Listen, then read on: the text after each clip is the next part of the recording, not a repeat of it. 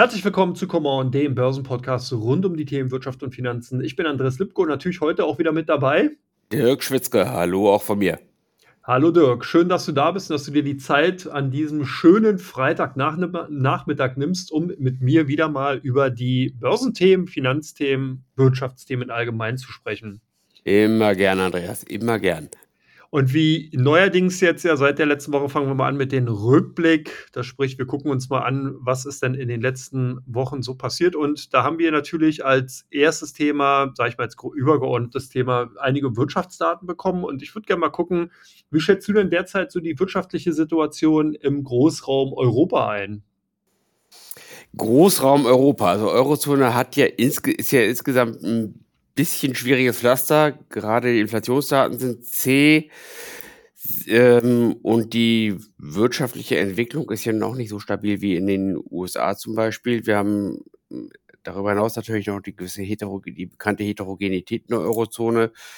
Und mh, mm, die letzten Inflationszahlen von 3,4 Prozent ähm, äh, was die Kernrate betrifft im Euroraum, sind natürlich auch noch ein Stück weit entfernt von den 2%. Von daher ist auch zu erwarten, dass die EZB, äh, wenn so bleibt, also erstmal bis auf weiteres kein Zinssenkung in Aussicht stellen wird oder durchführen wird. Ähm, müssen wir abwarten. Ich glaube, es hängt auch ein bisschen vielleicht von Rahmenbedingungen ab. Wir haben ja den Vorteil, dass wir die Rohstoffpreise, die Ölpreise nach wie vor gemäßigt sind, was schlecht für die Saudis und gut für Europa ist. Aber ansonsten sind ja die, wie gesagt, die, die Preisniveaus nach wie vor angehoben und die Inflation ist auch von der Zielmarke der EZB von zwei Prozent ein Stück weit entfernt. Von daher ähm, bin ich für Europa noch etwas verhaltener. Ja, ich denke, das kommt natürlich auch da, du hast ja bereits schon gesagt, die Inflation ist ihm tatsächlich noch weiterhin hoch und das ist ja auch immer ein Thema, darüber haben wir uns auch in den letzten Ausgaben schon mal unterhalten. Man unterschätzt immer diesen Effekt. Selbst wenn die Inflation nicht mehr anzieht, ist ja trotzdem das Preisniveau höher als das jetzt exemplarisch von vor zwei Jahren. Ne? Also das oh. bedeutet, wenn ich ihm vor zwei Jahren schon wenig Geld im Portemonnaie hatte oder zu viel Monat am Monatsende, dann ist es natürlich so, dass ähm, es zwar, wenn dann eben die Inflationsentwicklung da ist, man dann ja sozusagen weiter noch weniger Geld im Portemonnaie hat, aber es zeigt sich halt nicht mehr durch Preissteigerungen. Das sieht man ja dann erst, wenn es eben tatsächlich klassische disinflationäre Tendenzen oder natürlich jetzt auch deflationäre Tendenzen geben sollte, weil dann die Preise de facto tatsächlich wieder sinken. Aber solange man, sobald bei den deflationären Tendenzen nicht, sondern eher bei den disinflationären, äh, bei den deflationären Tendenzen meine ich, da haben wir tatsächlich sinkende Preise bei den disinflationären Tendenzen, da kommen wir ja nur von dem Niveau sozusagen runter, von dem wir uns vorher bewegt haben. Also das ist immer auch so ein Punkt, da hast du vollkommen recht. Und das ist halt auch so ein Stück weit, finde ich, das Problem in Europa, dass wir eben extrem exportlastig sind. Also die europäische Wirtschaft insgesamt, die Unternehmen, die eben hier ihre äh, operativen Tätigkeiten ausführen, die schielen halt jedes Mal auch in Richtung Nordamerika, Asien, gucken, wie sind dort die entsprechenden Wirtschaftsentwicklungen, weil man eben hofft, dass die Produkte und Dienstleistungen aus der EWU dort dann entsprechend nachgefragt werden. Und wenn das natürlich nicht der Fall ist, dann ist natürlich komplett auch das Problem, dass man dann in Europa eben keine prosperierende Wirtschaft hat, sondern eben das, was wir momentan vorfinden, wobei man hier noch so ein bisschen äh, unterscheiden muss, was ja auch ein Kuriosum war, gerade im letzten Jahr, dass sich die also ehemaligen Peripherieländer wie Italien, Spanien und Portugal, gut, bei Portugal und Spanien bin ich mir nicht sicher, aber bei Italien ist es tatsächlich so, dass Italien ja jetzt das Powerhouse in Europa geworden ist und Deutschland eigentlich das Sorgenkind. Ja. Und das ist natürlich auch eine Gesamtsituation, die vielleicht auch für viele befremdlich ist. Wir hatten auch Frankreich lange Zeit neben Deutschland immer wieder als wichtige Wirtschaftskraft in Europa, Niederlande im Endeffekt auch immer wieder äh, brutto ähm, Zahler, wenn man es so will, für die EWU. Also hat auch immer wieder durch die Wirtschaftsleistung mit dazu beigetragen, ähm, dass eben insgesamt Europa so nach vorne kommt. Und jetzt kehrt sich das ganze Bild halt so ein bisschen um. Und ich habe bereits schon auch so um, ausgeführt, dass natürlich USA eine wichtige Rolle spielt. Das ist natürlich auch meine Frage, wie siehst du die Situation derzeit in den USA? Grundsätzlich denke ich, die USA sind stabil, also sowohl von der Wirtschafts, äh, was die Wirtschaftsdaten betrifft, was den Arbeitsmarkt betrifft und auch was die äh, das Preisniveau betrifft, eventuell auch bin ich etwas optimistischer. Ähm, die Arbeitsmarktdaten sind nach wie vor relativ stabil, die da reinkommen, überraschen immer wieder auch mal positiv. Und die Preisniveaus, da sind die Verbraucherpreis, äh, Verbraucherpreisdaten, die jetzt jetzt reingekommen sind, zwar hoch gewesen, sogar ein bisschen höher als die Erwartungen. Also die Kernrate äh, lag bei 3,8 Prozent oder 3,9 Prozent mhm. und die äh, ähm, Gesamtrate bei 3,4 Prozent, ein bisschen niedriger, weil im Jahresvergleich die Ölpreise eben gesunken sind. Aber äh, was jetzt interessant ist, dass äh, Produzentenpreise, also die, die im Grunde den künftigen Konsumentenpreisen vorauslaufen, dass die schwächer ausgefallen sind, mit 1, aber bei 1,8 Prozent liegen, also unterhalb der 2 Prozent Rate, die die FED anstrebt. Und das kann eventuell ein Indikator dafür sein, dass wenn die Produzenten jetzt weniger, äh, weniger Ausgaben haben, dass sie das eventuell, wenn der Konkurrenzstock stark genug ist, auch umsetzen und sich das irgendwann in den Konsumentenpreisen zeitnah widerspiegelt. Oder dass die äh, Industrie eben eine Preissetzungsmacht hat, dass sie diesen, äh, dass sie äh, mehr äh, die Konsumentenpreise am Markt, höhere Konsumentenpreise am Markt durchsetzen kann, was für Aktien, für die Aktiengewinner auch positiv wäre. Mhm. Insgesamt würde ich mal sagen, die USA sind insgesamt etwas stabiler. Ist natürlich ein Präsidentschaftswahljahr. Das hat, äh, ist gerade für den Aktienmarkt immer ein besonderer Zyklus. Das ist ein relativ starkes Jahr traditionell für den Aktienmarkt in den USA, wobei das erste Quartal dann meistens relativ schwach ist. Mal gucken, ob wir vielleicht noch eine Korrektur nach den relativ guten ersten Wochen sehen.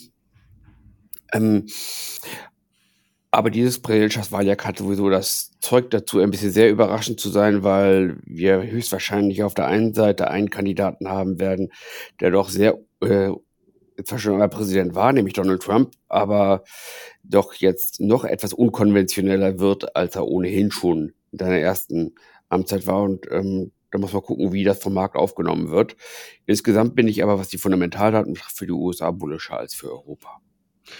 Ja, das kann ich auch mit unterschreiben, sehe ich genauso, dass ich denke, dass die USA hier wesentlich stabiler sind. Das zeigen auch, was was mich überrascht hat, ist, dass wir sehr, sehr feste Einzelhandelsumsätze gesehen haben. Man hätte so ein bisschen denken können, so nach dem eher schwächeren Weihnachtsgeschäft, dass vielleicht gerade noch im neuen Jahr dann eben viele Konsumenten einfach hinter dem Berg halten und da ein bisschen vorsichtiger sind. Das scheint aber tatsächlich nicht so zu sein. Also, viele Konsumenten sind tatsächlich jetzt im neuen Jahr losmarschiert und haben entsprechend dann ihren ja, Kaufaufstau, Konsumstau dann eben äh, los oder freien Lauf gelassen oder aufgeklärt und sind entsprechend äh, dann in die Läden gelaufen und haben eben wirklich konsumiert. Also die Einzelhandelsumsätze sind entsprechend besser. Was ich auch spannend fand, genau dieses Jahr auf jeden Fall, das war ja in den USA, da wird sicherlich nochmal einiges an Unwägbarkeiten und unvorgesehenen Ereignissen, Black Swans passieren. Wir haben ja nur den der schwarzen Schwan nicht, vielleicht den schwarzen Schwan mit den orangefarbenen Haaren, ähm, der ja jetzt äh, tatsächlich auf dem Parkett wieder aufgetreten ist, in Iowa die US-Präsidentschaftsvorwahlen gewonnen hat, wo ja sozusagen so eine hausinterne Abstimmung unter den Republikanern, da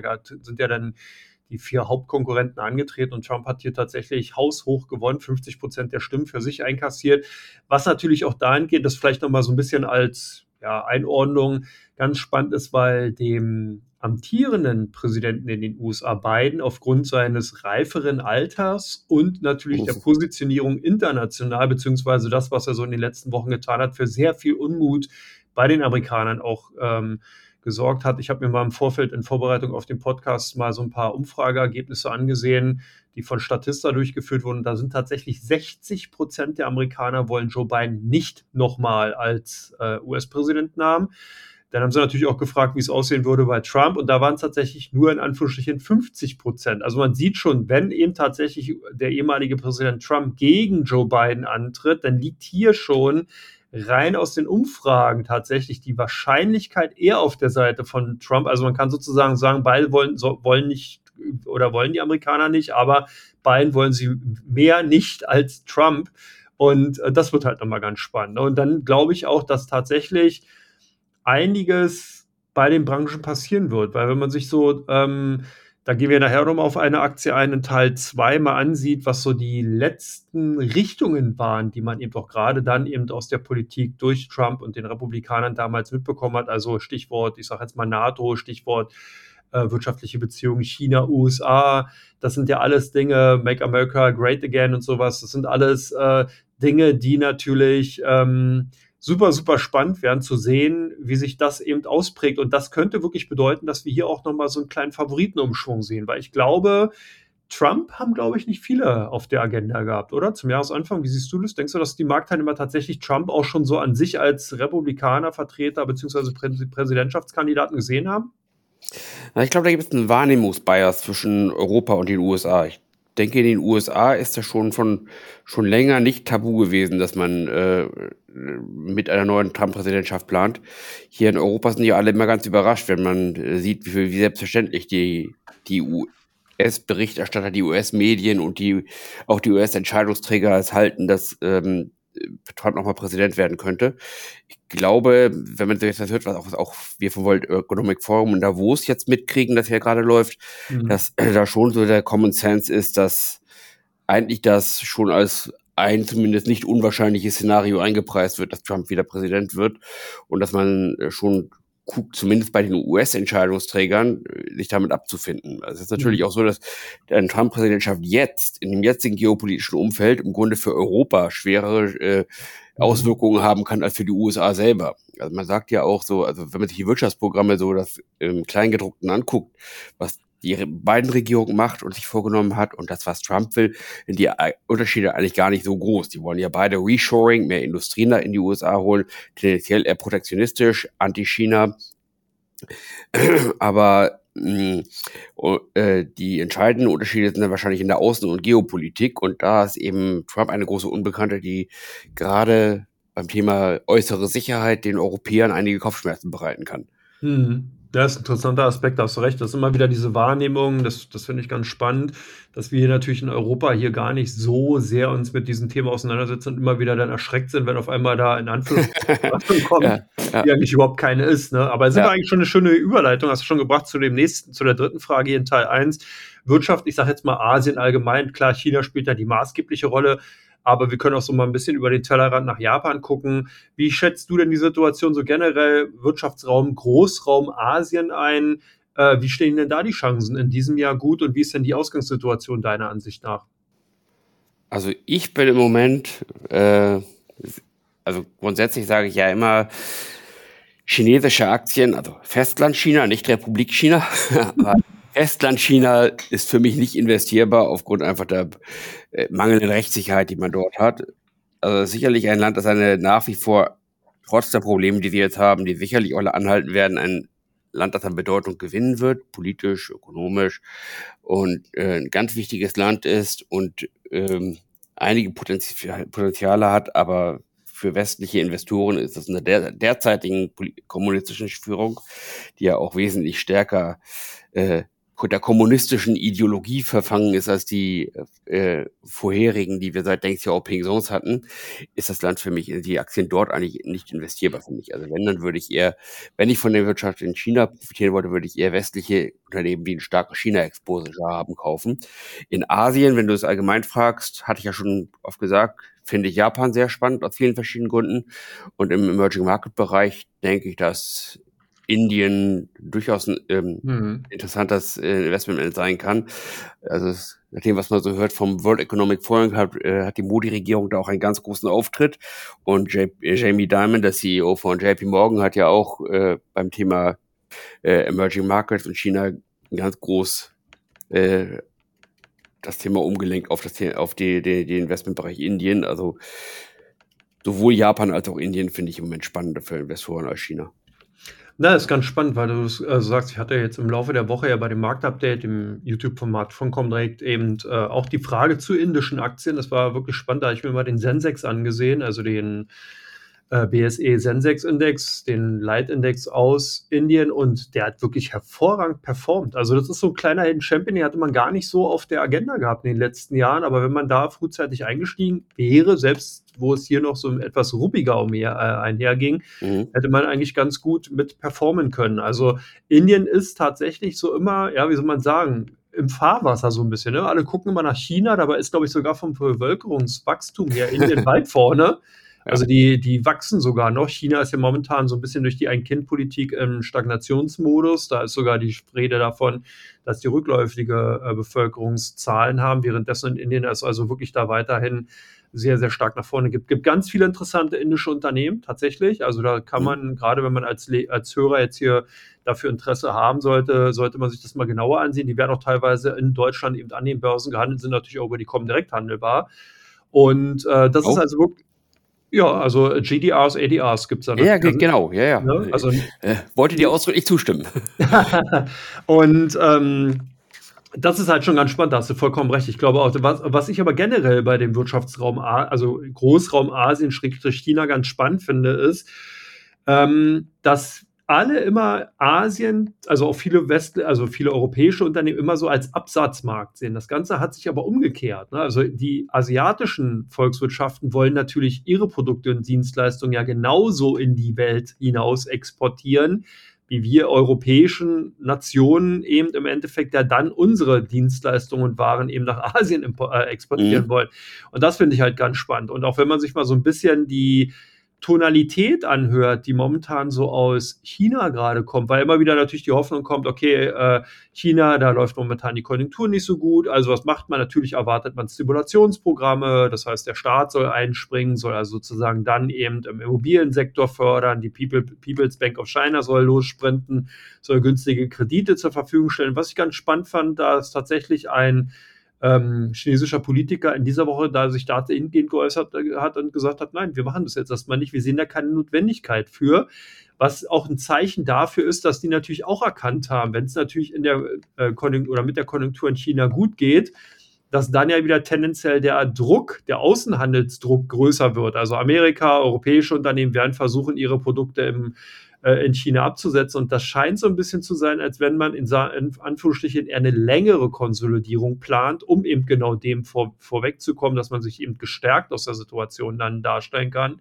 um eben genau zu verhindern, dass man sozusagen so ein kurzes Aufflammen hat und dann sozusagen zugeschüttet wird mit eben sozusagen den Produkten eben ex- oder außerhalb von China. Das ist ganz spannend. Auch bei Japan ja im Endeffekt das Gleiche. Warum äh, läuft der japanische Aktienmarkt derzeit so gut? Na, weil der Yen extrem schwach ist. Ne? Also mhm. zum Euro, zum US-Dollar sind wir hier auf Mehrjahrestiefsniveaus. Und äh, das macht natürlich japanische Produkte entsprechend interessant für ausländische äh, entsprechenden Käufer, also sprich Autos, äh, Electronic Devices, also was weiß ich, was da nicht alles gibt. Und ähm, das ist natürlich so ein bisschen der Punkt. Also es hat sich schon verschoben und das glaube ich, und da würde ich auch dahingehend deine äh, Anfangsthese äh, mit genauso nochmal unterstreichen wollen, dass Amerika davon massiv profitieren wird. Das heißt, Amerika ist natürlich auch ein Exportland, klar, aber die haben einen wesentlich solideren, wichtigeren und größeren Binnenmarkt, der dann eben davon profitiert, dass eben Joe Sixpack und Jane Doe wieder ihre Produkte kaufen und dann damit die amerikanische Wirtschaft nach vorne bringen. Und genau das fehlt jetzt mal ganz grob klotzig und äh, gesprochen, mhm. in Europa und in Asien. Beides sind exportabhängige Wirtschaftsräume und beide haben sozusagen ein Problem, wenn der andere jeweilige Kontrahent nicht in der Lage oder ist oder auch gar nicht will, die Produkte zu kaufen, wo soll das Wachstum herkommen? Ja, genau, also, sehe ich genauso dahingehend ganz spannend. Aber wir gucken mal gleich in Teil 2. Wir haben ein paar interessante Unternehmen äh, mitgebracht, die Most Traded Stocks. Da gehen wir mal auf ein paar ein und werden wahrscheinlich auch nochmal an das eine oder andere Thema vorbeikommen, was wir jetzt schon im ersten Teil besprochen haben. Oder? Bis gleich. Sehr gut. Bis gleich.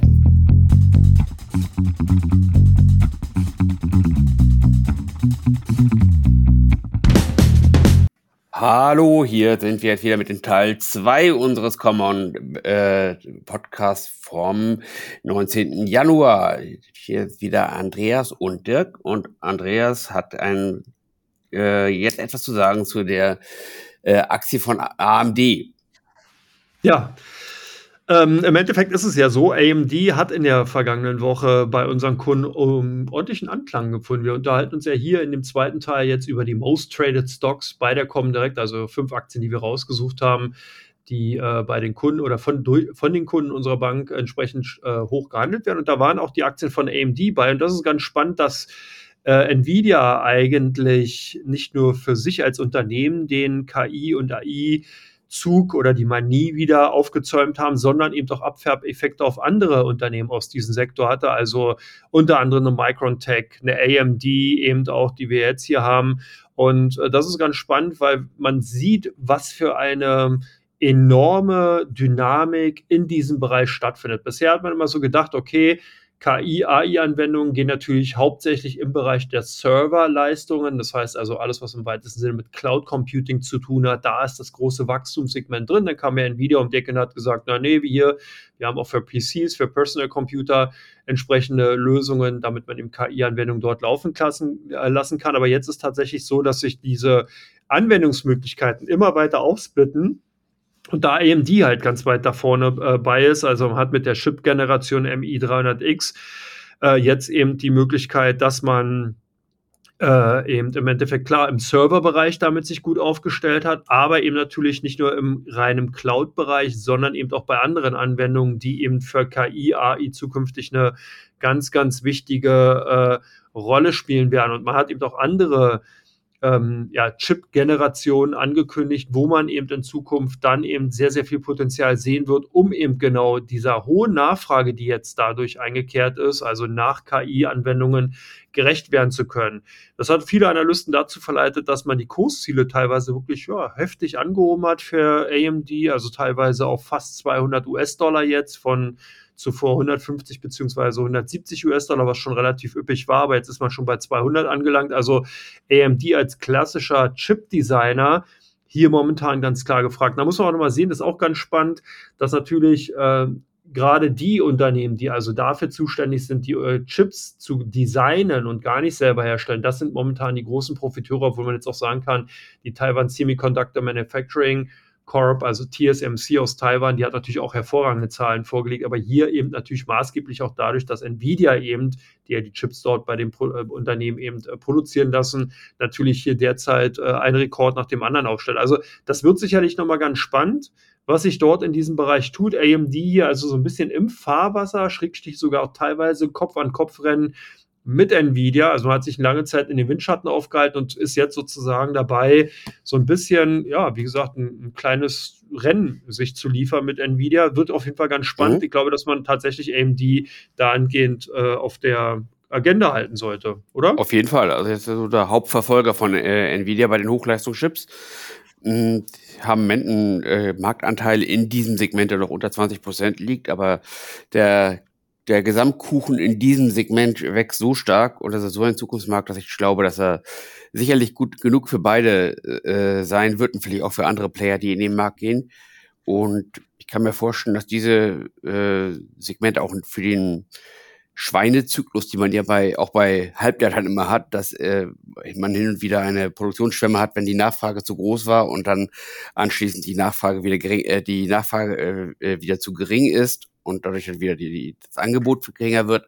Aber ich denke, dass diese, dieser Zyklus eben bei diesen Hochleistungschips erstmal nicht so stark zuschlagen wird. Man muss bei AMD natürlich sehen, sie sind auch schon relativ teuer, also auch teurer als der mhm. Nvidia, was das KGV betrifft, auf die, bezogen auf die zukünftigen äh, Gewinne. Wenn man, von da finde ich Nvidia eigentlich noch ein bisschen spannender im Moment, aber AMD ist sicherlich auch eine Sache, die man, die ich eher kaufen als verkaufen würde. Ja, hier auch nochmal ein kleiner äh, Zusatz, genau. Ähm, bisschen Fleisch am Knochen. Der MI300 Chipserie, da sind jetzt tatsächlich die Rechnungen von zuvor oder die Schätzungen von zuvor drei bis vier Milliarden auf bis zu acht Milliarden angehoben worden. Das heißt also, der Markt, also die MI300, das ist die Chip-Generation, die gerade bei Rechenzentren ähm, äh, bei den Grafikeinheiten für Rechenzentren eingenutzt, äh, äh, eingesetzt wird. Und da ist also sozusagen das Marktpotenzial nach vielen Analysten äh, bzw. Experten hat sich verdoppelt. Also wir reden hier wirklich über einen Superzyklus in dem Bereich. Das ist wirklich brutal. Anderer Superzyklus, ob jetzt positiv, na, nee, nee, positiv gesehen nicht, aber negativ, aber denn nichtsdestotrotz hilft die Aktie und die wird dementsprechend auch gekauft. Die Rheinmetall, was fällt dir dazu ein? das ist natürlich der Rüstungszyklus, ja, durch die geopolitische Lage, die wir äh, alle natürlich als vernünftige Menschen nicht schön finden.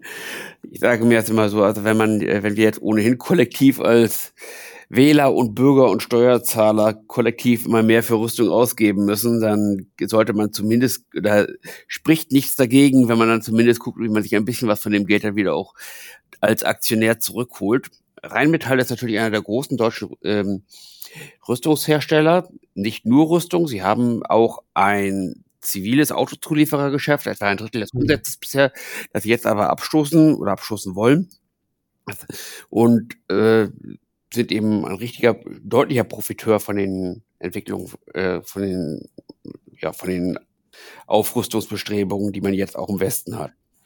Ähm, sind im Gegensatz zum Beispiel zum Wettbewerber Hensoldt, die ja auch ein deutscher äh, Aktien in, äh, börsennotierter Rüstungshersteller sind, sehr gut gelaufen jetzt, auch im letzten Jahr.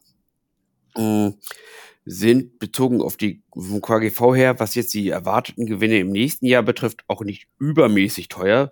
Und es ist eben eine Branche, auch wenn man es, äh, die Rahmenbedingungen nicht schön findet, man muss eben sehen, dass die Branche eine Branche ist, die eben in den nächsten Jahren wachsen wird und was natürlich ein Thema ist, was man immer wissen muss, ist äh, die Frage, wie weit können sich die äh, erwarteten Umsatzwachstumszahlen in dieser Unternehmen, in der Branche, weit können die sich auch in äh, Jahresergebnissen, also in Gewinn widerschlagen, weil es natürlich auf der anderen Seite auch ziemlich schwierig und teuer ist, hier qualifiziertes Personal für diese Hightech-Rüstung zu finden.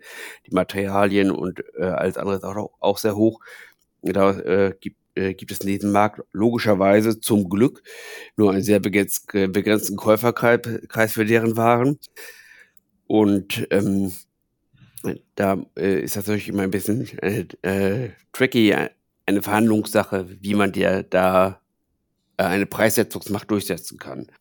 Was man hm dazu sagen kann, was auch kann man auch mal über die Grenzen hinaus gucken. Äh, andere Hersteller in der im Bereich der Größe in den USA ist der Lockheed Martin, der klassische Rüstungshersteller.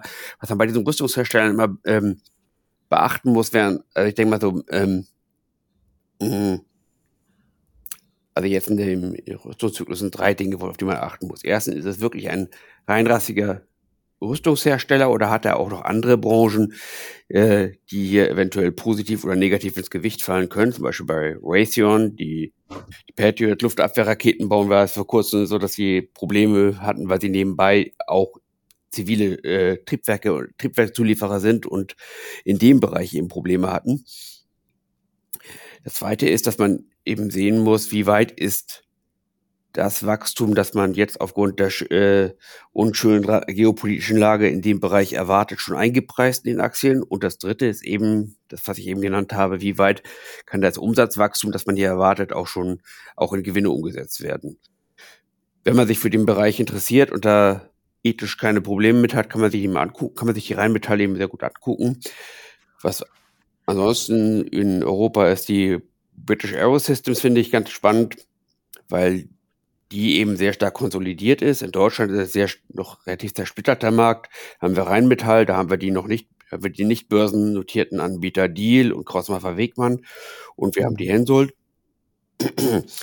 Während das äh, bei den Briten in, bei in der BAE schon echt stark konzentriert ist, finde ich ganz äh, von der Bewertung her auch ganz interessant. Die Leonardo in Italien gibt es da auch recht günstig bewertet, auch sehr gut gelaufen in letzter Zeit. Die, in Frankreich wäre es eher die Thales oder eben die großen US-Anbieter, wo man, wie gesagt, da gucken muss, wie weit sind das wirklich reine Rüstungsanbieter oder Mischkonzerne. Also zum Beispiel Boeing hat natürlich auch einen großen Rüstungsbereich, aber äh, wird im Moment durch die Schlagzeilen, die es im zivilen äh, Luftfahrtbereich äh, produziert, eben untergezogen. Das so mhm. der Rundumschlag zu dem Thema. Wie stehst du dazu? Das, ja, ist ganz spannend. Also natürlich ist es äh, insgesamt ähm, 'ne klare ESG-Frage, die man sich da stellen muss. Und ich sehe es halt auch so. Ich finde es immer schwierig, dass na, ich finde halt immer, äh, ich finde es halt auch mal schwierig, dass man sagt, nur weil man jetzt äh, die Kriterien nicht erfüllt, grenzt man sozusagen einen Bereich aus. Man kann darüber sprechen, sollte darüber sprechen, ob man daran investiert. Das muss jeder für sich selber entscheiden. Aber es ist halt so. Wir haben eine Situation, dass Europa super, super verwöhnt war in den letzten Jahrzehnten. Das heißt, Amerika, der große Bruder, hat immer alles geregelt international. Man konnte darauf zurückgreifen, dass dort der Währungsetat enorm groß war. Und demzufolge hat man einfach die Hände in den Schoß gelegt, hat sich halt einfach zurückgelegt und gesagt, macht mal. Wir sind dann eben eventuell dabei oder eben auch nicht. Das jetzt mal ein bisschen mhm. Kurzform und salopp formuliert. So, jetzt ist natürlich der Punkt, dass gerade Du hast, wir hatten es ja in Teil 1 schon gesagt, die Möglichkeit eines Wahlsiegs von Donald Trump die Karten komplett neu mischt. Man darf nicht vergessen, dass 80 Prozent der Wehrfähigkeit der NATO in Europa tatsächlich von, es war, glaube ich, Türkei und Amerika und noch ein drittes Land, was mir nicht einfällt, aber Amerika auf jeden Fall überbordend ist. Wenn also Amerika jetzt sagt, die interessieren sich nicht mehr dafür, Europa macht euer eigenes Ding allein, dann ist natürlich die Situation so, dass dann eben die, ähm, ja, die, die Ausgangssituation sich komplett eben ändert und demzufolge davon profitieren insgesamt der gesamte Sektor. Also das heißt, man geht einfach davon aus, dass alle Länder, nicht nur jetzt in Deutschland, sondern eben auch Italien, Frankreich, dass die eben entsprechend ihre Militäreinheiten neu aufstellen müssen, weiter ausbauen müssen und das einfach ein Trend ist, der sich eben darlegt. Wer natürlich damit nicht äh, klarkommt, beziehungsweise das auch nicht in Ordnung findet, logisch, der sollte am besten dann in die Politik gehen und versuchen, da eine Lösung herbeizuführen. Bloß man hat eben die aktuelle Situation so, wie sie halt nun mal ist. Und damit muss man eben natürlich auch klarkommen. Und wir haben ja hier jetzt mittlerweile auch quasi einen Krieg mitten vor der Tür. Ja, das darf man ja auch nicht vergessen. Also das ist ja immer wieder auch ein Punkt, wo man äh, einfach sieht, der Ukraine-Krieg äh, zwischen äh, ja, Russland und der Ukraine, ist eben sehr unschön, hat ganz, ganz viel menschliches Leid. Und ähm, ja, das ist natürlich auch Situationen, die das einen auch immer wieder klar machen. Und da braucht man, wenn man dann eben natürlich die Blickrichtung auch in Richtung Nahen Osten eben im Endeffekt äh, lenkt, sieht man, dass da ja auch sehr, sehr viel an Problemen vorherrschen, die einfach nicht so schnell gelöst werden können, dass man sagt, hey, nehmt euch alle an die Hände, wir tanzen jetzt hier einmal im Kreis und dann ist alles gut, sondern es sind eben Situationen, die sehr schwierig sind, verworren, weil wir Menschen sind und man eben auch dahingehend nicht immer ganz einfach und linear Probleme lösen kann, sondern eben teilweise wirklich eben auch in Anführungsstrichen gordische Knoten vorfindet. Das vielleicht immer so vorweg. Insgesamt Rheinmetall natürlich, ja, profitieren halt viele. Es gibt eben viele Kunden, die dann eben sagen, das sehen wir genauso. Das heißt, wir positionieren uns in den Aktien. Wenn man sich den Aktienkursverlauf ansieht, dann haben auch die entsprechend recht gehabt. Und das ist ja nicht dadurch zustande gekommen, dass nur die Käufer in die Aktien reingekommen sind, sondern dass natürlich deren Erwartungshaltungen mit einem zeitlichen Versatz erfüllt worden. Das heißt, Rheinmetall hat tatsächlich in den letzten Jahren pro Quartal gutes und mehr Geld verdient und hat dadurch natürlich auch dann entsprechend die Annahmen von den Aktionären erfüllt und dadurch natürlich auch immer wieder neue Aktionäre einfach mit ins Boot geholt. Ne? Also mhm. das muss man einfach so ganz pragmatisch sehen, so wie es ist. Genau, sehe ich genauso. Nur eine kleine äh, Randnotiz noch einmal so um die, zum Zahlengerüst. Also die deutschen Ausgaben für den Rüstungshaushalt bewegen sich jetzt so bei ungefähr 50 bis 60 Milliarden Euro seit in den letzten Jahren. Wir reden hier über ein Sondervermögen von 100 Milliarden Euro. Die USA geben jedes Jahr zuletzt 8 bis 900 Milliarden Dollar pro, für ihren regulären Verteidigungshaushalt aus. Also etwa das Achtfache dessen, was wir jetzt als Sondervermögen einmalig haben.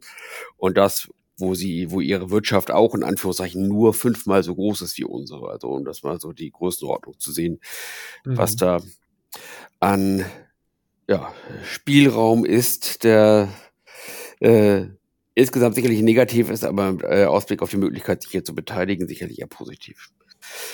Mhm. Kommen wir mal zu einem etwas weniger problematischen Thema. Wir waren ja eben schon beim schönen, mit RMD, beim schönen Thema Halbleiter. Eine Branche, die generell jetzt in den letzten Wochen den äh, Aktionären relativ viel Spaß gemacht hat. Da haben wir ja auch einen deutschen Player, Infineon. Wie stehst mhm. du dazu?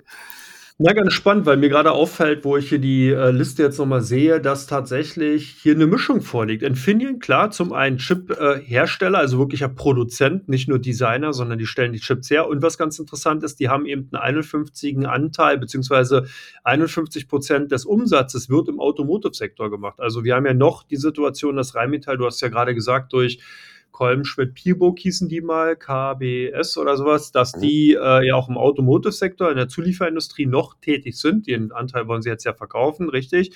Aber ähm, dass sozusagen Infineon auch 51 Prozent des Umsatzes eben durch Chips, die dann eben im Bereich der, ähm, des Automotives eingesetzt werden. Und hier wirklich noch in dieser alten Form, also man ja, Auslösen von Airbags und alles, was damit zu tun hat, das sind eben diese Chips, die tatsächlich von Infineon hergestellt werden und dann in die alte Welt kommen. Wir reden also nicht davon von Chips, die zur Elektrifizierung gebraucht werden von Autos. Das sind also äh, andere äh, Bereiche, sondern wirklich die für den Autosektor. Äh, insgesamt ganz spannend, dass aber ähm, Infineon ja eigentlich ja wirklich von der reinen, ja, äh, Speicherherstellung gekommen ist. Das heißt, die haben damals wirklich DRAMs hergestellt und ähm, sind damit nicht wirklich glücklich geworden. Jetzt hat man sich eben stärker aufgestellt, breiter aufgestellt, ist im Bereich der Internet of Things unterwegs, Sicherheitstechnologien. Man hat eben, wie gesagt, durch damals die Übernahme 2020 von der amerikanischen Firma Cypress eben im Automotive-Sektor sehr stark eben Fuß fassen können und ist jetzt dadurch auch unter anderem im Segment Green Industrial Power, äh, nennt man das. Also die stellen ähm, Halbleiter her für E-Busse, Nutzfahrzeuge, Strominfrastruktur, Ladesäulen. Also das ist wirklich dieser Bereich, der sich so mit diesem weitesten Sinne elektrifizierenden oder elektrifizierten ähm, Anwendungen befestigt. Dann ist man im Bereich Segment Power- und Sensorsystemen unterwegs, wo man eben so ein bisschen in dem Bereich Hochfrequenzhalbleiter, Stromversorgung, Elektrowerkzeuge, also alles, was so ein bisschen im weitesten Sinne mit dem Strommanagement zu tun hat, eben zu tun hat. Und last but not least das Segment Connected Security Systems, was eben dann natürlich mit dem Bereich äh, IoT, Smart Homes, Unterhaltungselektronik und so weiter zu tun hat. Also schon ganz spannend.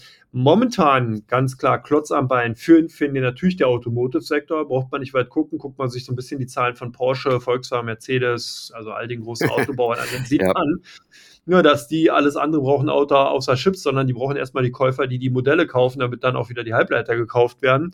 Und das hängt momentan Infineon so ein bisschen an. Also deswegen nicht wundern, wenn ihr euch immer mal wieder anseht, da eine Nvidia und eine AMD, die schießen durch die Decke und Infineon kommt nicht so richtig aus der Sahne. Das hat damit zu tun.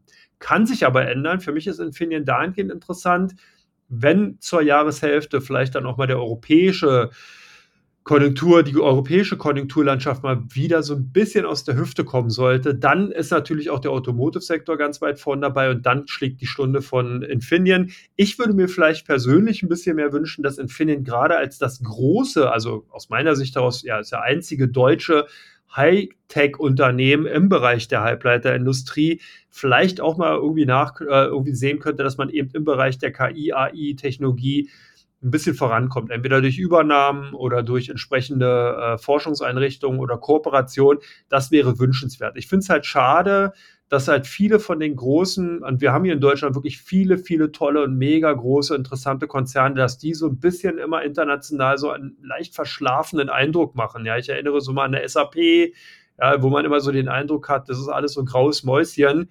international oder eben jetzt auch eine Infineon zu Unrecht. Tolle Unternehmen, tolle Konzerne, aber eben auch ein bisschen mehr bei diesen wichtigen, krassen Themen vorne mit Beispiel und das auch wirklich mehr nach außen spielen, dann wird auch, glaube ich, eine Infineon nochmal an, an wesentlich mehr Interesse bei den großen internationalen Investoren finden. Aber für mich interessant, unsere Kunden scheinen es auch so zu sehen, deswegen auch bei den Most Traded Stocks und natürlich voll im Fahrwasser von AMD, Nvidia und Co. Was fällt dir dazu ein, also zu Infineon? Kann dir vollkommen zustimmen. Also ich finde äh, die Branche insgesamt sehr spannend.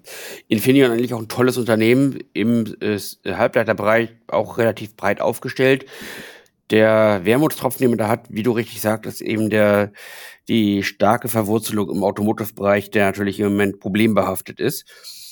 Aber ich äh, denke, vom, wenn man sich das Kurs-Gewinn-Verhältnis anguckt, so etwa bei 14 liegt, da ist es wirklich nicht teuer und wäre für mich, ich habe es nicht im Depot, aber äh, ich habe auf der Watchlist, also eher ein Buy als ein Hold. Also ich kann noch äh, eher, eher ein Buy als ein Sell und auch eher als ein Hold. Und äh, ich vermute mal und hoffe mal, dass unsere Kunden auch eher damit äh, bei den Long sind als Short. Na, gucken wir mal auf jeden Fall, ob die Kunden bei dem nächsten Unternehmen, da werden sie garantiert, glaube ich, eher auf der Long-Seite sein, und zwar bei Microsoft. Das ist die Aktie Nummer 4. Was fällt dir zu Microsoft ein? Da fällt mir auch ein, dass ich hoffe, dass unsere Kunden da in letzter Zeit mehr Long als Short waren. Ist jetzt die größte Aktie der Welt. Hat äh, Apple wieder überholt. Wahnsinn. Und äh, ist, ja, reitet natürlich die AI-Welle wie kaum, kaum ein anderes Unternehmen tolle, tolles Management, toll positioniert, ist natürlich auch nicht billig. Äh, das äh, KGV bezogen auf die erwarteten Gewinne von 37, aber wenn man so Wettbewerbe anguckt unter den großen Megatech, Megacap Tech-Werten, eine Amazon hat ein KGV, ein Vorwort, äh, also ein KGV bezogen auf die erwarteten Gewinne von über 50, von 57 etwa. Und äh, bezogen darauf ist es für so, ist ein KGV von 37 für ein so teures Unternehmen wie Microsoft vielleicht auch nicht zu teuer. Und ich denke auch, dass die jetzt davon profitieren werden, dass ganz einfach, dass sie eben der, der marktschwerste Player am, äh, am größten Aktienmarkt der Welt sind, dass sie dadurch äh, sicherlich auch tendenziell davon profitieren können, dass sie Marktinteresse noch mehr auf sich ziehen, als sie, ohnehin, als sie es ohnehin schon tun. Also für mich ganz, also ich habe sie im Depot und für mich, ich würde eher zukaufen, äh, trotz der äh, gestiegenen Kurse, gerade jetzt, wo ich sehe, dass kurzfristig noch ein gewisser Lauf da ist bei den Tech-Werten, als äh, sie zu verkaufen. Wie stehst du dazu? Ja, na, wenn du jetzt so Aktien zukaufen würdest oder könntest, dann müsstest du ja direkt von Bill Gates wahrscheinlich die Aktien kaufen. auf jeden Fall, auf jeden Fall. Nein. Ähm, ja, was ganz spannend ist, hast du vollkommen recht. Diese schiere Größe, die wir momentan bei Microsoft sehen, die bringt nämlich eine komplett neue Perspektive ins Spiel. Und zwar, dass man jetzt in der Lage ist, gerade die, wir nehmen ja jetzt wieder dieses Modethema AI natürlich, dass man jetzt auf einer ganz anderen Ebene nochmal mitspielt. Und zwar, dass man das jetzt nicht in dem äh, klassischen B2C-Bereich anwendet, sondern dass man jetzt in dem B2B-Bereich sozusagen richtig die ähm, äh, die Skalierung rausrollt. Man hat jetzt eine Kooperation mit dem Telekom-Konzern Vodafone äh, angegangen und will da eine zehnjährige Kooperation im Bereich Anwendung künstlicher Intelligenz ähm, umsetzen. Und da ist eröffnet natürlich komplett neue Horizonte, ne? weil wir reden ja dann hier wirklich über Großaufträge, die äh, Microsoft einfach dann in Zukunft abschließen kann und was natürlich auch einfacher macht, wenn man eben als so ein großer Konzern eben in dieser äh, Landschaft unterwegs oder in dieser Landschaft unterwegs ist, dann hat man sicherlich hier nicht die Einstiegsbarrieren wie so andere kleinere Unternehmen. Und äh, das zeigt halt einfach, dass Microsoft wirklich das Management, also ich fand es damals auch schon, ich glaube, darüber ist ja auch schon unterhalten, wo diese ganzen Querelen bei OpenAI, Rausschmiss von irgendwelchen Vorständen und Umstruktur und äh, Strukturierung und dies und das, alles an einem Wochenende passiert, wo sich Microsoft wirklich so blitzschnell und gut positioniert hat. Ähm, das zeigt einfach genau so agiert Microsoft. Also die sind in diesen Bereichen wirklich super, haben Top-Management, haben Top-Prozesse und äh, von daher kann ich es auch verstehen, dass man die Aktie dann tendenziell äh, eigentlich immer als Basisinvestment in den USA, wenn man in den Technologiesektor investieren will, ansehen kann und dass da wahrscheinlich auch unsere Gründe tendenziell, soweit ich es auch gesehen habe, auf der Kaufseite waren, weil man einfach damit relativ wenig verkehrt macht. Auf jeden Fall sehe ich. Also wie gesagt, genauso ist äh, als Trade im Moment interessant, aber auch als Investing. Dann kommen wir zu einem anderen Thema. Eine andere Aktie, die wir wahrscheinlich beide, vermute ich mal, nicht ganz so optimistisch sehen. Plug Power. Unplug Power. Wir haben uns ja, ja vor kurzem schon mal mit denen beschäftigt. Die sind ja immer wieder auf dieser Liste. Ich habe jetzt gar nicht nachgeguckt. Ich hoffe mal, sie sind in erster Linie wegen der Sales auf der Most Traded Liste. Ähm, ja, es ist ein spannendes Unternehmen, da muss man sich mal angucken, welche Put-Optionsscheine es da gibt. Finden Sie das ja interessante Investments. Na, nein, aber äh, wie stehst du dazu? Ja, ganz schön ketzerisch schon die eine, das ist ja so Suggestiv-Fragestellung gewesen. Nein. Ich sag mal so, bei Plug Power ist wirklich so, ähm, ich äh, finde es halt dein, oder zumindest auf der einen Seite ist natürlich bestätigend dafür, dass eben viele Konzepte, die sich gut anhören im B2C-Bereich oder beziehungsweise dann teilweise auch gerade in diesen Frühphasen einfach noch nicht so richtig funktionieren können, weil eben industrielle Prozesse einfach teilweise wirklich mehrere Jahre brauchen. Und das hat man eben hier auch wieder sehr schön gesehen. Das heißt, bei Plug Power sind natürlich die ganzen Investoren vor allen Dingen auch viele Privatinvestoren, Privataktionäre sozusagen buchstäblich euphorisierend durch die Börsendecke geschossen und haben eben dieser Aktie einen Vorschuss gegeben, ein Argent Premium, was es einfach nicht verdient hatte in der Form. Und was man eben jetzt halt auch sieht, ist, die Aktien haben, glaube ich, alleine auch in diesem Jahr wieder 83 äh, Prozent an Wert verloren. Also seit Jahresstart 83 Prozent. Also wir reden hier über drei Wochen. Ähm, das ist wirklich brutal. Und das kommt natürlich daher, weil ähm, Plug Power einfach, um für weiter überleben zu können, um die Geschäftstätigkeit machen zu können, braucht man eben frisches Kapital. Und wie beschafft man sich das? Am einen Anleihemarkt momentan zu teuer. Das heißt, man gibt eigene Aktien raus. Jetzt hat das Unternehmen also bekannt gegeben, dass man eine Milliarde US-Dollar an Aktienwert verkauft, also an Aktien im Wert von einer Milliarde per KE verkaufen will, um sich zu finanzieren. Und das ist natürlich eine brutale Verwässerung. Also gerade für Altaktionäre, die die Aktien haben, wenn jetzt nochmal so eine richtige Schütte an neuen Aktien rauskommt, das ist brutal. Und diese, dieser Verwässerungseffekt, wie er dann so schön heißt, den sieht man bei vielen Unternehmen aus dem Sektor. Also auch eine Neil Asa ist auch ein Experte da drin, dass die immer so heimlich still und leise in den letzten Jahren ihre fortlaufenden Kosten äh, dadurch gedeckt haben, dass man eben, ja, oder operativen Kosten dadurch gedeckt haben, dass man immer wieder fröhlich Aktien gedruckt hat und die rausgegeben hat. Und deswegen wundern sich auch wahrscheinlich manchmal Aktionäre, dass die Aktien nicht mehr aus dem Knick kommen. Also das sieht man oftmals, dass dann eben alte Kurshö oder Höchstkursniveaus, die man vor fünf, sechs Jahren mal ausgebildet hat, die können gar nicht mehr erreicht werden, weil im, oder sehr schwierig nur, weil natürlich in, in, in, der Zwischenzeit extrem viele neue Aktien auf den Markt gekommen sind. Deswegen sollte man, das äh, habe ich die Aktien hier heute nochmal natürlich auch gerne mit reingenommen, das ist wirklich immer ein Beispiel dafür, dass wenn man eben sowas sieht, dann sollte man immer die Alarmglocken schrillen lassen und da sehr, sehr vorsichtig sein, gerade mit diesen Verwässerungseffekten. Das kann wirklich langfristig geht das schief und kann wirklich sehr, sehr viel Geld kosten. Und wenn man halt auch sieht, ich glaube, wenn man äh, auf lange Sicht haben die Aktien mittlerweile 97 Prozent des Kurswerts vom Höchstkursniveau verloren. Das ist einfach brutal. Also da fällt mir halt nichts mehr ein. Das zeigt auch halt auch, dass viele institutionelle Investoren super, super bearish eingestellt sind knapp 30 Prozent aller ausstehenden Aktien sind leer verkauft momentan. Also hier wetten wirklich viele darauf, dass das Ding bald gegen die Wand fährt und äh, beziehungsweise wirklich Probleme haben wird, hier weiter voranzukommen. Was fällt dir zu dem Unternehmen ein? Wenn man jetzt genau fünf Jahre in dem Unternehmen investiert war, ist man noch immer satt im Plus. Denjenigen kann ich nur raten, nehmt die Gewinne mit und verkauft. Ansonsten äh, auf unserer Homepage kann man sich gut umgucken, weil da gibt es äh, einige schöne Put-Optionsscheine auf die Aktie. okay. Ich hoffe, es war Dann nicht zu zynisch. nee, nee. Dann kommen wir jetzt zu unserer Buzzword-Sektion äh, äh, hier in Teil 2. Ähm, ich habe mal wieder so ein bisschen geguckt und bin gespannt, was du da so zu sagen hast. Ähm, ja, was mir in den letzten Handelstagen so in der Medienberichterstattung äh, über den Weg gelaufen ist. Und da habe ich mal das erste, ich habe diesmal äh, ein Wortpaar mitgebracht, weil es schwierig ist, sich da entsprechend zu entscheiden. Hawkish und Dorwish, was fällt dir dazu ein? Die Tauben und die Falken der Geldpolitik. Die Hawkish sind diejenigen, die eher etwas restriktivere Geldpolitik haben wollen. Das ist klassischerweise das, was man den Deutschen im EZB äh, äh, Direktorium mal nachsagt, die eben eher für schnellere, stärkere Zinserhöhungen, spätere Zinssenkungen sind, eher für nicht so starke Ausweitungen der, der, der äh, Notenbankbilanzen.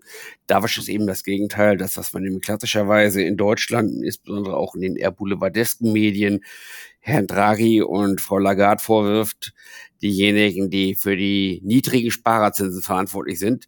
Man hat natürlich gesagt, dass auch viele deutsche Bausparer und äh, Immobilienfinanzierer vielmehr davon profitieren konnten. Das ist eben so das klassische äh, Begriffspaar, diejenigen, die Falken, die Hawks sind diejenigen, die eben eine restriktive Geldpolitik wollen und den Markt nicht zu sehr mit Geld überfluten wollen. Mhm. Dann habe ich mal noch ein, ein paar, oder beziehungsweise nicht ein paar, sondern ein Wort. Äh, du hast bereits schon gesagt, in Davos hat es diese Woche stattgefunden. Viele, viele äh, Sprechbeiträge gab es. WEF, World Economic Forum. Das ist ein sehr schönes Forum in einem äh, wunderschönen Schweizer Alpen, äh, äh, äh ich glaube, es ist eigentlich ein Skiurlaubsort Davos. Ich meine, in Graubünden ist es. Mhm. Ich selber war noch nie da, muss ich zugeben.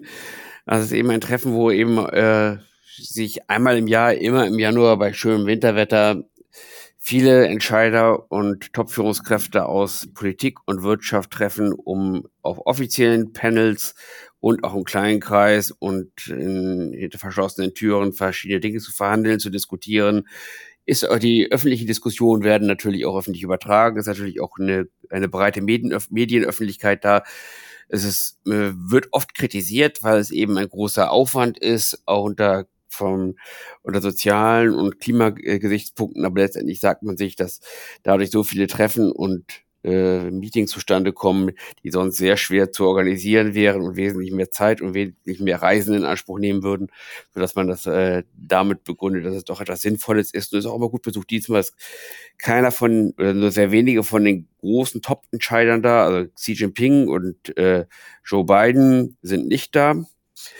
Um, dieses Mal habe ich gehört, sind wohl die Inder sehr stark vertreten. Emmanuel Macron war als Staat, hat als Staatschef dort geredet.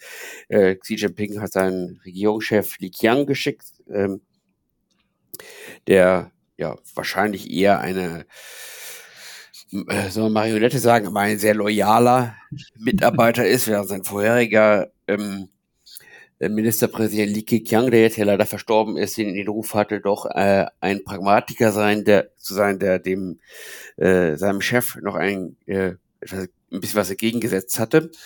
Aber lange Rede, kurzer Sinn, WEF, einer der wichtigen äh, Tagungen der Welt, der Weltfinanz- und äh, Finanz- und Wirtschaftspolitik.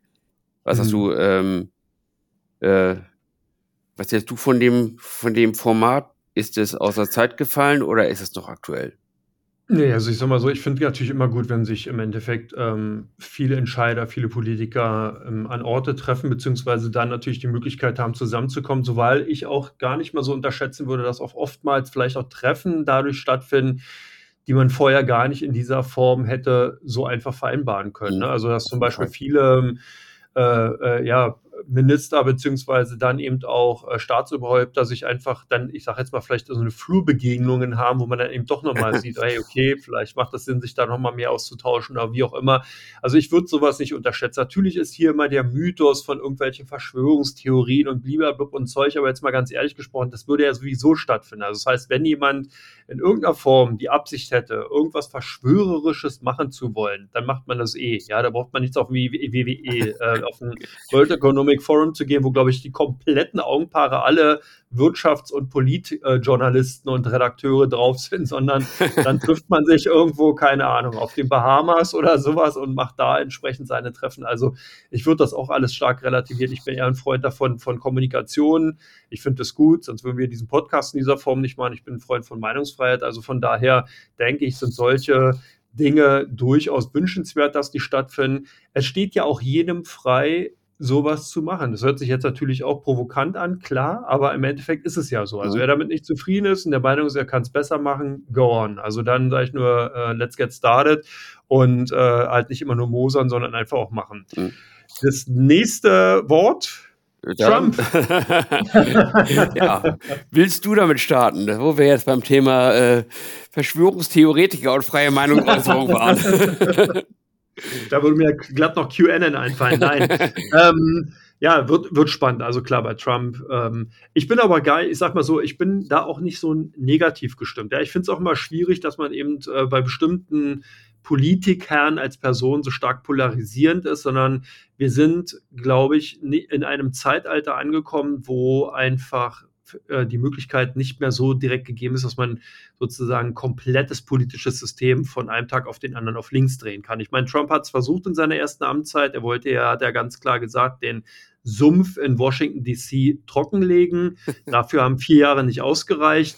Also von daher sieht man einfach auch mal, dass man hier, glaube ich, einiges relativieren sollte. Ja, natürlich kann man sagen, klar, ähm, politischer Machtwechsel hat immer ähm, natürlich dann auch Veränderungen nach sich oder ziehen die auch nach sich. Aber insgesamt bin ich, sage ich mal, gar nicht. Ja, ich bin, ich sag mal so, diejenigen, die halt am, äh, am Drücker sind, das sind die Wähler in den USA, wenn die eben der Meinung sind, Trump soll wieder Präsident werden, dann ist das so. Und dann ist es auch ein demokratisches System. Das heißt, diejenigen, äh, sollten dann eben auch die Möglichkeit haben, natürlich ihren Wählerwillen auch umsetzen zu können. Ja, das wäre ist ja nicht schlimmer, als wenn man eben sagt, nö, jetzt ist der gewählt worden, die Mehrheit war dafür, jetzt darf es nicht werden. Das denke ich mal durfte. Naja, das ist in mhm. so einem System, denke ich mal, ist das nicht in Ordnung. Oder wie siehst du das? Ja, also sehe ich ganz genauso. Also es ist äh, hier in äh, Deutschland wird äh, gerne ein bisschen überschätzt, wie groß die Wahrscheinlichkeit ist, dass er verurteilt wird und im Gefängnis landet. Ja. Ich glaube, die Wahrscheinlichkeit ist letztendlich gleich null, dass er letztinstanzlich verurteilt wird, geschweige denn äh, vor seiner Wahl. Das wird sich sehr, sehr lange hinziehen, die ganzen Prozesse,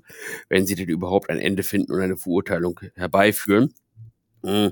Und ja, also was ich an Trump besonders, äh, dieses Mal besonders schwerwiegend finde. Ich glaube, dass die, hatte ich ja vorhin schon angedeutet, dass die äh, Programme an sich, gerade die wirtschaftspolitischen Programme zwischen Trump und Biden sich gar nicht so sehr unterscheiden. Also die hm. Trump, die Republikaner unter Trump sind ja gar nicht mehr so die ordoliberalen äh, Nachtwächterstaatvertreter wie früher unter Ronald Reagan, die sich aus der Politik rausgehalten, äh, aus der Wirtschaft rausgehalten haben, sondern sind ja auch sehr starke Protektionisten, die mit etwas anderem Vokabular, was mit etwas anderem Vokabular auch die Demokraten sind. Mhm die schwerwiegendste äh, Veränderung, die dadurch drohen könnte, ist, glaube ich, weniger, hatte ich ja vorhin schon gesagt, beim Thema Rheinmetall, weniger für die USA, vielmehr für äh, Europa. Weil wir, wenn Donald Trump wirklich wahr machen sollte, dass er aus der NATO austritt, dann ist das wirklich eine kleine Herausforderung für uns Europäer, wie wir ja vorhin schon angesprochen haben. Und da sehe ich eben so die größte Unbekannte. Aber wir leben in spannenden Zeiten. Es gibt ja einen chinesischen Fluch, der heißt, mögest du in interessanten Zeiten leben. Und das merken wir gerade. Na, dann gucken wir mal. Jetzt wollen wir den Lehrauftrag etwas nachkommen, den wir ja auch hier so ein bisschen mitschwingen lassen wollen. Ich habe nochmal einen volkswirtschaftlichen Begriff und zwar das Handelsdefizit mitgebracht. Was fällt dir dazu ein? Das Handelsdefizit ist die Summe der äh, äh, spiegelt die Summe der gehandelten Waren der, Aus, der Ausfuhren und Einfuhren von Waren eines Landes wider. Unterscheiden vom, äh, vom Leistungsbilanzdefizit das eben äh, auch die Dienstleistung mit umfasst und das Handelsbilanzdefizit ist gerade für sehr industrielastige Länder und auch deshalb auch Export und Import äh, oder exportabhängige Länder wie Deutschland oder auch Italien, Südkorea, Japan, die sehr viel exportieren, wichtig. Äh, die Handelsbilanz ist bei Deutschland als klassischem Industrieland meistens deutlich positiv, weil wir eben klassischerweise mehr exportieren als importieren. Die Handelsbilanz der USA ist traditionell eher hat einen Hang dazu, deutlich negativ zu sein, weil sie eben eher eine dienstleistungsorientierte und eine Konsum konsumorientierte Wirtschaft sind. Mm, und da ist äh, jetzt interessant zu sehen, wie die politischen Verwerfungen im Rahmen der jetzt durch den nach dem äh, Überfall Putins auf die Ukraine eingeleitet worden sind, äh, sich auswirken. Da gibt es ja die Stichworte Reshoring und Friendshoring dass man eben im Lichte dessen, was man bei Putin gesehen hat, die Abhängigkeiten, die Verflechtung mit China etwas zurückfahren möchte.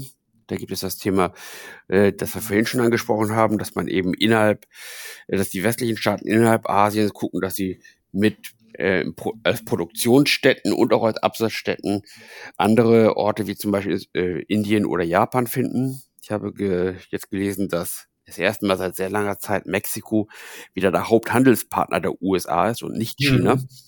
Mhm. Und da kann man eben schon sehen, dass da äh, etwas in Bewegung ist. Und diese Handelsbilanzen sagen, werden vielleicht einiges über die geopolitischen Verschiebungen der nächsten Jahre aussagen. Wie steht? Ja, spannend. Ja, in, insgesamt war ja auch das Handelsdefizit damals der USA Grund dafür, dass ja eben Donald Trump die Gangart gegen oder beziehungsweise mit China ja komplett verändert hat. Ne? Das darf man nicht vergessen. Mhm. Also es war ja immer wieder auch der Spruch, den er gebracht hat, dass sozusagen der Reichtum Chinas zu Lasten der USA entsteht.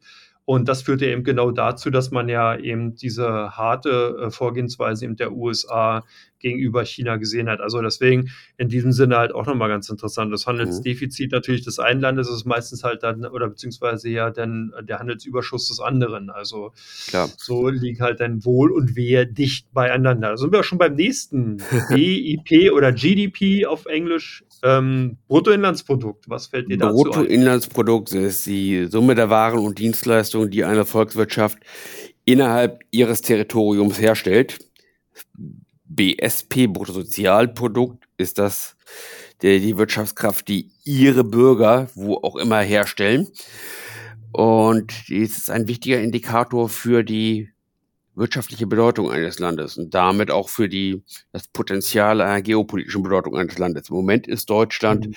mal wieder das drittgrößte Land nach BIP der Welt. Das liegt daran, dass der die Wirtschaft des eigentlich viel größeren Japan durch den extrem schwachen Yen nominal so schwach bewertet ist, dass wir stärker sind als Japan das erste Mal seit den 70er Jahren. Ist ein bisschen, ja, äh, äh, ein, ein Scheinriesendasein im Moment. Äh, man ist auch dazu übergegangen, jetzt alternative Konzepte zu finden. Zum Beispiel gibt es das äh, BIP nach Kaufkraftparität. Da wird dann berücksichtigt, wie viel ein Dollar in dem jeweiligen Land tatsächlich wert ist. Da kann man dann sehen, dass die Länder, dass gerade die Schwellen- und Entwicklungsländer, äh, nach diesem Kriterium deutlich stärker aufgestellt und deutlich größere Bedeutung schon haben als die Industrieländer nach, äh, nach dem BIP nach Kaufkraftparität, zum Beispiel China schon die größte Volkswirtschaft der Welt, die USA mhm. an Platz 2 und danach kommt schon Indien. Wenn es äh, nach, der, äh, nach dem reinen BIP in nominalen Dollar gemessen geht, ist äh, die, die USA nach wie vor deutlich die stärkste Volkswirtschaft der Welt, dann China und dann jetzt Deutschland, gefolgt von Japan und Indien erst danach. Mhm. Und es ist interessant, diese Faktoren, gerade auch im Hinblick auf politische Entwicklung und ähm, die Bedeutung, die Länder weltweit haben, zu gucken in Ergänzung zu dem, was man über ihre Bevölkerungszahl sehen kann. Ja, das ist eine gute Stellgröße oder eine äh, gute Möglichkeit, eben Länder untereinander zu vergleichen, ne? Mhm. Das ist also wirklich eigentlich die einzige oder nicht einzige nicht, das Quatsch, aber eine sehr gute Möglichkeit, um das zu tun.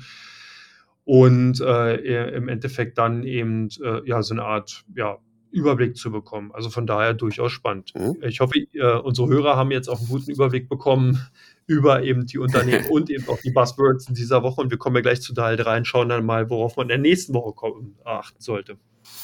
Supi, bis gleich.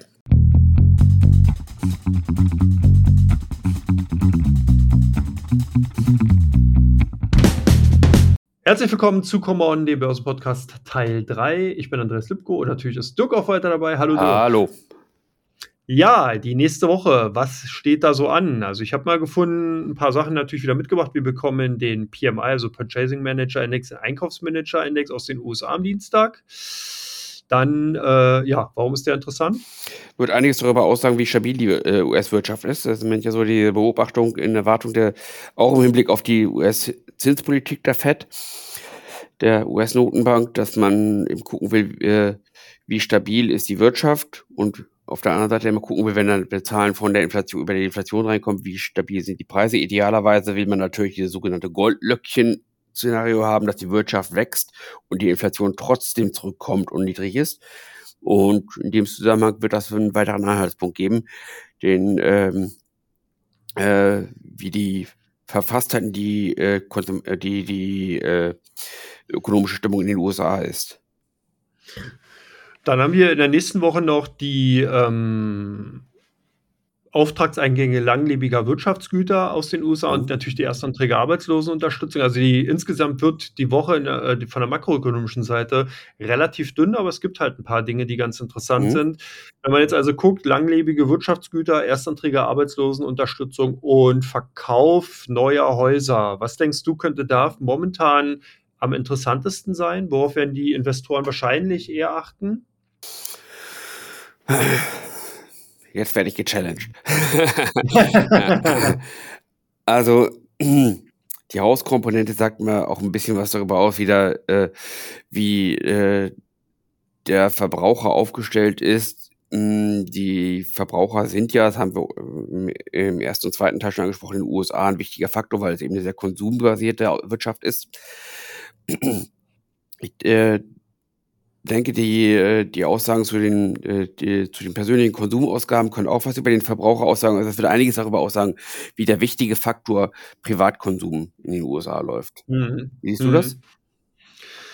Ja, ähnlich. Also ich denke natürlich, dass die ähm, Erstanträge auf Arbeitslosenunterstützung ähm, dahingehend natürlich ähm, gedeutet werden, wie sich eben der Arbeitsmarkt weiter darstellt, ob man eben Inflationsdruck, ich sag mal Stichwort Lohnpreisspirale befürchten muss. Ne? Also das wird natürlich dahingehend so ein bisschen in die Richtung gehen. Was aber zu sehen war, dass du vollkommen recht ist, ein Shift. Das heißt, wir sehen, dass die Investoren derzeit die Zinssenkungsfantasie schon größtenteils ausgepreist haben. Also jetzt sieht man ja noch bei 55 Prozent Wahrscheinlichkeit, dass im März äh, die Zinsen um 25 Basispunkte abgesenkt werden.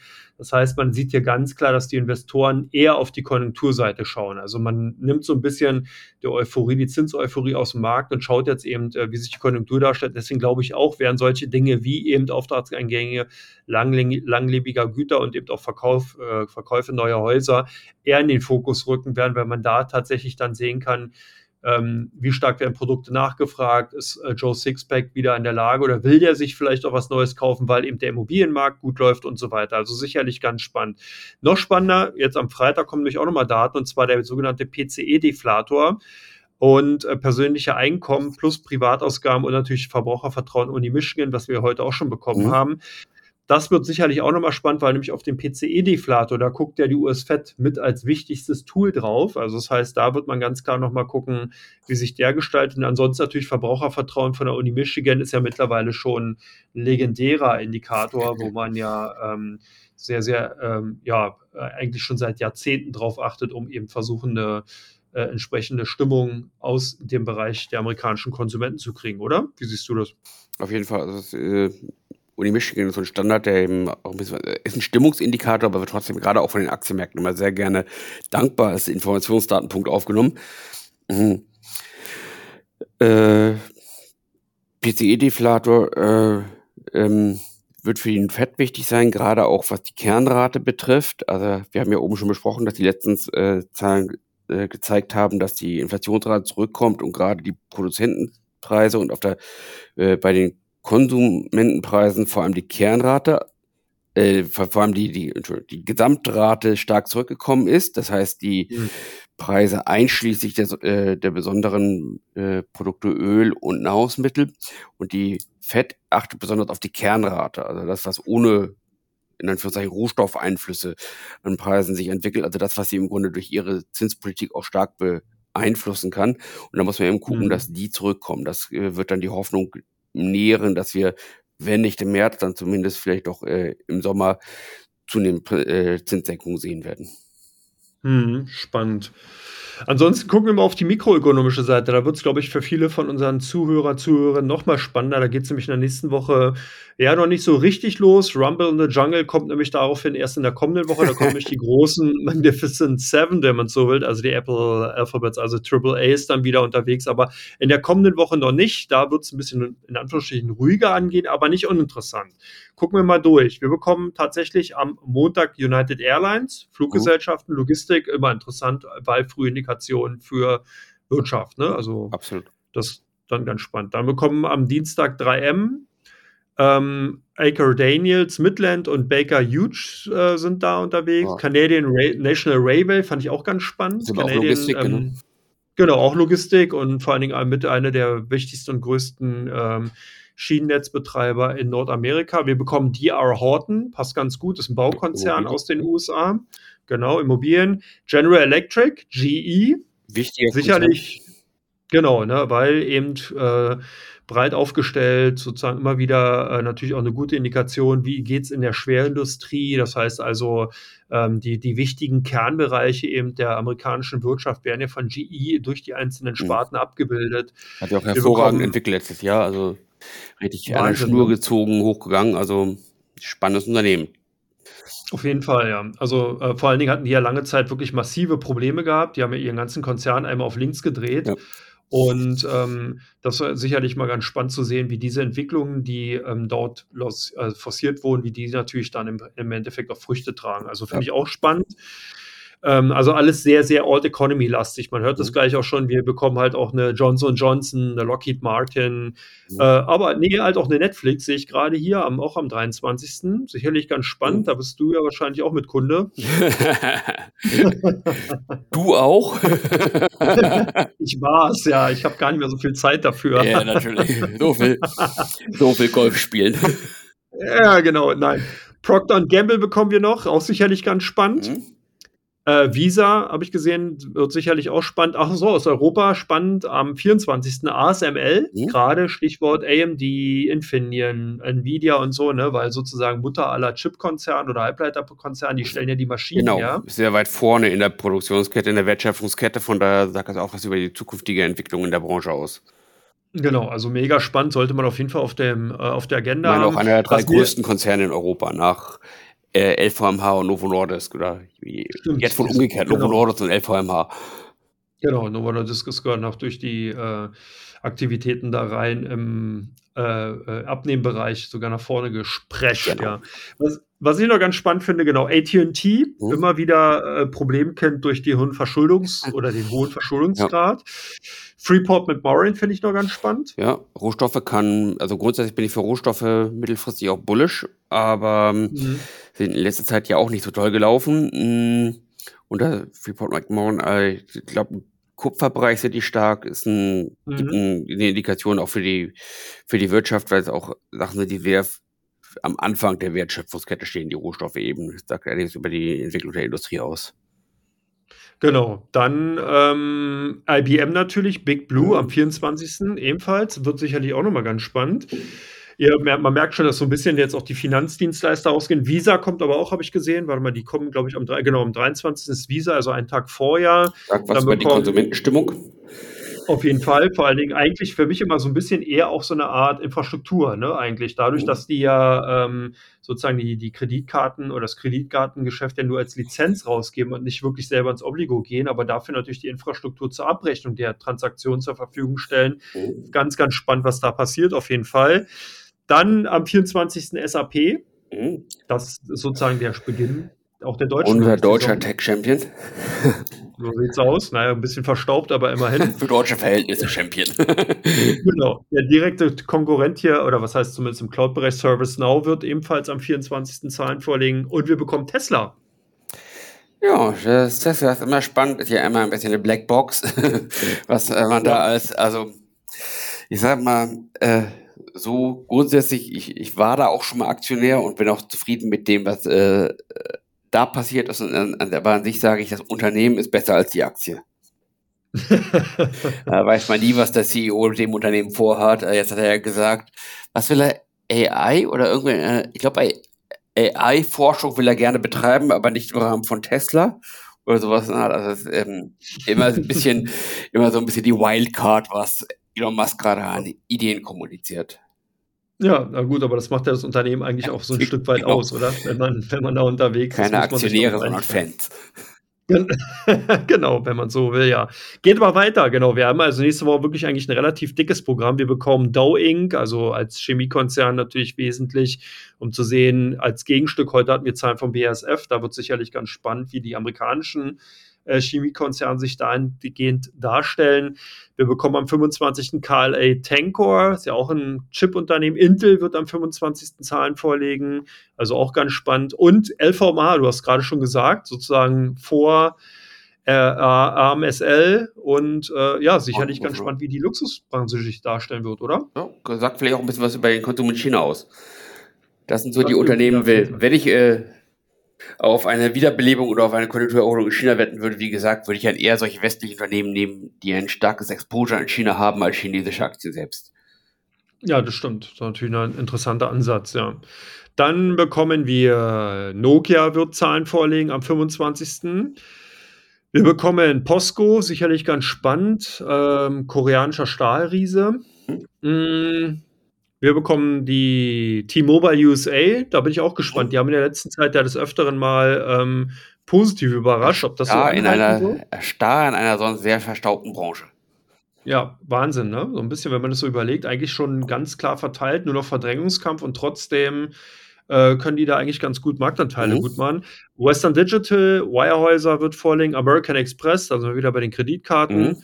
Äh, kommt ebenfalls am 25. Ich, genau, am 26. Sartorius, also die Berichtssaison ist dann auch in, den, äh, in Deutschland bei den DAX 40-Werten eröffnet. Mhm. Wird auch ganz spannend, weil Sartorius hat man ja auch immer wieder hohe Erwartungen gehabt, zuletzt ja. nicht getroffen worden oder erfüllt worden. Jetzt darf man gespannt sein, ob dann dieses Mal ähm, ja. Also das erfüllt. Die haben ja im Dezember Avancen gemacht, die Vorzüge da. Ich habe da auch schon eine Hoffnung gehabt, dass die auf dem Niveau ein bisschen steigen können, aber ist jetzt ja dann zum Januar hin doch ein bisschen eingebrochen. Mal gucken, wie es weitergeht. Also das würde ich gerade bei der Aktie auch äh, sehr, sehr ähm, gewissen Interesse verfolgen, wie die darauf reagieren. Mhm. Mhm, spannend. Dann haben wir die Shot Pharma, die sind ja vor kurzem erst an die Börse gekommen. Wird sicherlich auch ganz spannend. Dürfte so ein bisschen das erste Mal oder zweite Mal ähm, Zahlen nach dem Börsengang sein. Sicherlich für den einen oder anderen Aktionär. Man konnte damals Shot Pharma auch über äh, Comdirect zeichnen, fällt mir gerade ein. Und wir bekommen ähm, die Ryanair am 29. ebenfalls mit Zahlen und vielleicht auch nochmal ganz spannend, so ein bisschen gerade in Richtung EasyJet und äh, Lufthansa, um zu sehen, wie es eben um die Reisebranche bestellt ist und ob die vielleicht in diesem Jahr dann weiter durchstarten oder wieder erneut durchstarten können. Was denkst du, wie sieht es aus bei Fluggesellschaften in Europa? Also Fluggesellschaften ich, äh, sind für mich sowohl in Europa als auch in den USA Air Trading Vehicle, also das langfristige Investment sind die sehr undankbar. Allerdings muss ich sagen, bei Ryanair, ähm, nachdem ich das irgendwann einmal zweimal sogar äh, die Erfahrung da eine User Experience als Kunde hatte, will ich äh, das als äh, niemanden empfehlen, die wirklich zu nutzen, aber als Aktie ist sie doch interessanter und attraktiver als die Aktien der National Carrier und der Premium-Anbieter. Also das ist doch ein Businessmodell, das ich wenn man sich äh, als äh, Fluggesellschaft oder als Investment anguckt, würde ich eher diese Ryanair angucken, mhm. also Lufthansa oder eine mhm. United oder Air France. Ja, spannender Ansatz. Ja. Na gut, in diesem Sinne, jetzt sind wir schon durch, haben auch gut eine Stunde 14 über die Märkte philosophiert. Lieber Dirk, ich bedanke mich bei dir, dass du dir wieder mal an diesem Freitagabend die Zeit genommen hast, um mit mir über ja, Börse, Finanzmärkte, Sehr Politik, gerne. ganz großen Rundumschlag. So sieht's aus. Wir decken ja alles ab. Eben. Irgendwann werden wir noch die Gala und die Bunte vorlesen oder andere ja, genau. Boulevardblättchen und dann haben wir das alles abgedeckt. Aber Nein, Spaß beiseite. Du hast ihm vorgegriffen, was ich nächstes Mal auspacken will. Sehr schön. In diesem Sinne wünsche ich natürlich auch allen Hörern und Hörerinnen ein wunderschönes Wochenende. Freue mich, äh, wenn wir uns nächste Woche wieder hören. Da wird Dirk auf jeden Fall mit dabei sein. Er ist jetzt hier sind wir bei, beide die Hosts sozusagen von diesem Podcast und äh, genau und freuen uns natürlich darauf, wenn ist aber so und freuen uns natürlich, wenn ihr dann auch in der nächsten Woche wieder, wieder dabei seid mit neuen Themen, mit neuen Aktien, mit neuen Buzzwords und natürlich auch, wenn ihr wollt, mit euren äh, äh Einflüssen und Fragen. Dazu braucht ihr eigentlich nur eine Mail an com-on.comdirect.de schreiben und äh, Vorschläge unterbreiten, welche Themen oder welche Bereiche mal besprochen werden sollten. Ansonsten alles Gute und einen schönen Abend und dir natürlich auch, Dirk. Ebenfalls. Mir natürlich auch.